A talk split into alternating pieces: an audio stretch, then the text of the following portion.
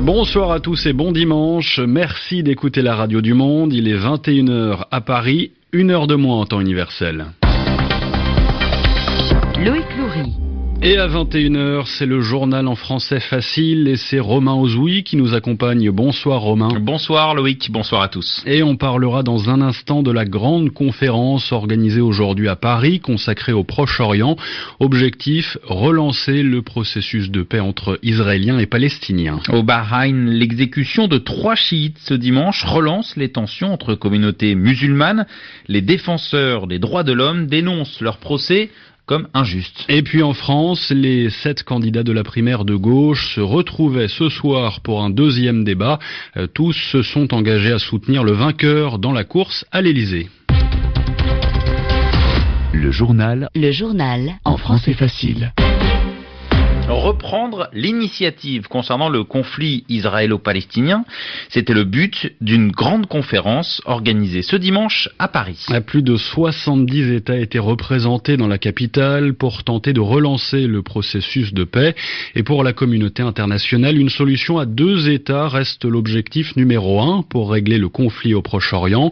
Euh, François Hollande a pris la parole lors de cette conférence. Le président français a souhaité expliquer pourquoi il y avait urgence à tenir cette réunion. L'initiative que la France a lancée, c'est d'abord une alerte, a dit le président François Hollande, car la solution des deux États, celle que la communauté internationale soutient depuis des années, est apparemment menacée. Menacée physiquement, a-t-il dit, sur le terrain, par l'accélération de la colonisation israélienne, menacée politiquement également par l'affaissement progressif des camps de la paix, menacée moralement par la méfiance qui s'accumule entre les partis une méfiance qu'exploitent les extrémistes, menacés enfin par les terroristes qui ont toujours redouté qu'un accord de paix durable eh bien, intervienne entre Israéliens et Palestiniens. François Hollande a ajouté Comment penser que le Moyen-Orient pourrait retrouver sa stabilité si on ne traite pas le plus ancien de ces conflits? Voilà pourquoi, a terminé le président français, le monde ne peut pas et ne doit pas se résigner au statu quo actuel. Toufik Benaïchouch, au centre de conférence ministérielle du Quai d'Orsay, RFI. Et la Grande-Bretagne se dit très réservée ce soir, elle ne signe pas le communiqué final. Un an après l'attentat de Ouagadougou, un hommage était rendu ce dimanche à Paris, hommage aux 30 victimes de cette attaque. Le 15 janvier 2016, un commando avait lancé l'assaut contre plusieurs bars et hôtels de la capitale du Burkina Faso. L'attaque avait ensuite été revendiquée par Al-Qaïda au Maghreb islamique. Les victimes n'ont pas de frontières, a dit la secrétaire d'État chargée de l'aide aux victimes lors de cette cérémonie aux Invalides. Et à la une également ce dimanche, trois personnes de confession chiite exécutées au Bahreïn. En 2014, ces trois hommes avaient été euh, condamnés à mort pour un attentat à la bombe qui avait entraîné la mort de trois policiers. Euh, ces exécutions, les premières depuis 2010, devraient encore accroître les tensions entre la majorité chiite et le pouvoir sunnite. Les précisions de Juliette Gerbrandt. De nombreuses organisations de défense des droits de l'homme ont dénoncé un procès inique et des aveux obtenus sous la torture. Après l'annonce de la sentence, des manifestations ont eu lieu dans plusieurs villages chiites. Les condamnés à mort avaient été reconnus responsables de la mort de trois policiers, dont venu des Émirats arabes unis. C'est la première fois qu'un policier étranger est tué depuis que différents pays du Golfe envoient des renforts à la monarchie sunnite de Bahreïn pour prévenir tout soulèvement de l'opposition. Ces derniers mois, le pouvoir a fortement durci la répression contre les opposants de confession chiite qui l'accusent d'être à la solde de l'Iran. En juillet dernier, le principal mouvement d'opposition Al-Wafaq a été interdit et son chef est en prison. Fin décembre, le défenseur des droits de l'homme Nabil Rajab a failli être libéré avant que le pouvoir ne trouve de nouveaux chefs d'accusation contre lui. L'ONG Human Rights Watch Defender a appelé Washington à mettre en garde son allié contre, je cite, un niveau de répression effrayant et irresponsable qui pourrait provoquer encore plus de violence dans une région déjà volatile. Bahreïn abrite, rappelons-le, le quartier général de la cinquième flotte des États-Unis, celle qui opère au Moyen-Orient. En Syrie, l'approvisionnement en eau de Damas n'est toujours pas rétabli. Les combats se poursuivent en effet dans la région de Wadi Barada, près de la capitale. Dans le même temps, le groupe État islamique progresse toujours face à l'armée dans la région de Derezor, frontalière de l'Irak. Tout cela une semaine des pourparlers de paix d'Astana au Kazakhstan. Et puis en Égypte, le ministre des Finances annonce de nouvelles baisses des subventions pour l'énergie. Le Caire, l'an dernier, a obtenu une ligne de crédit de la part du Fonds monétaire international avec évidemment des contreparties.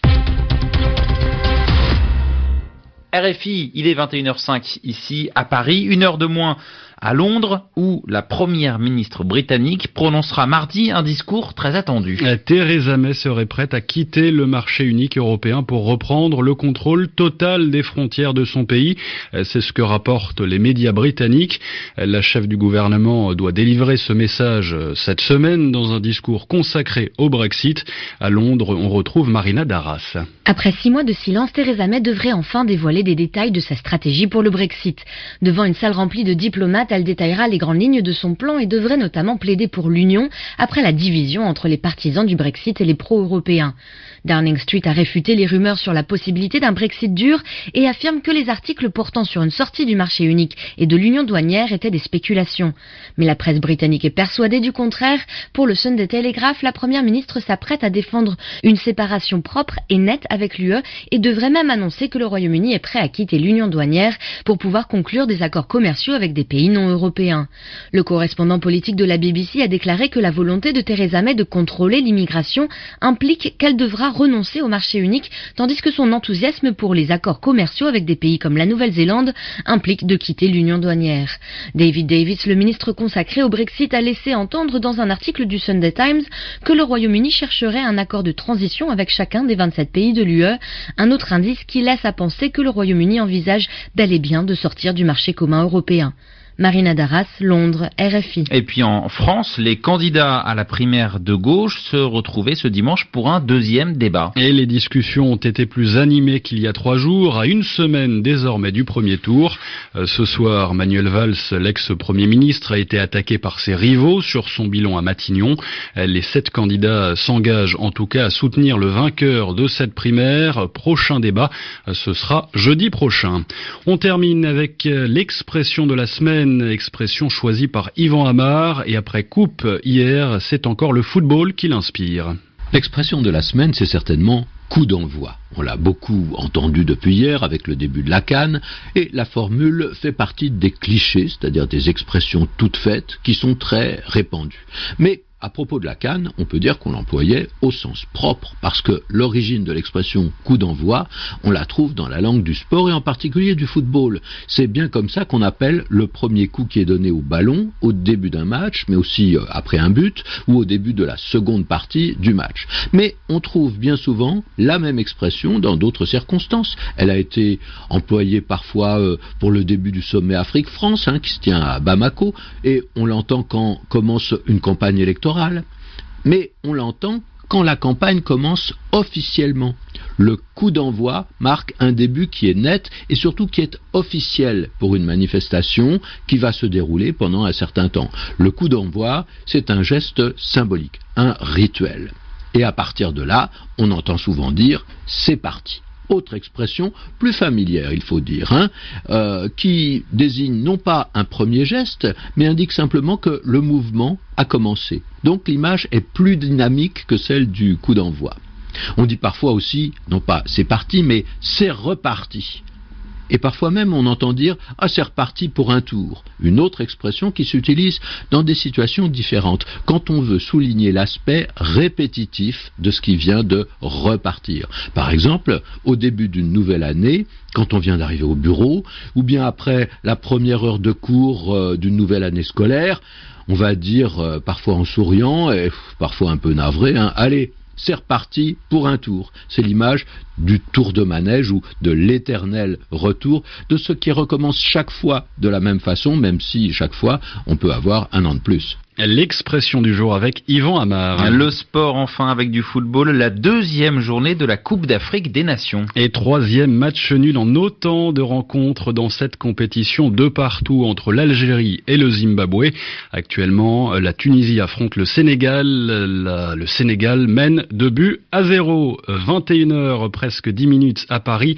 Merci d'écouter RFI. Merci Romain Ozoui. Merci Loïc, merci à tous. Bonne soirée. C'est la fin de cette édition en France c'est facile à retrouver sur notre site savoir.rfi.fr. Belle soirée. Le magazine que vous allez suivre est une rediffusion.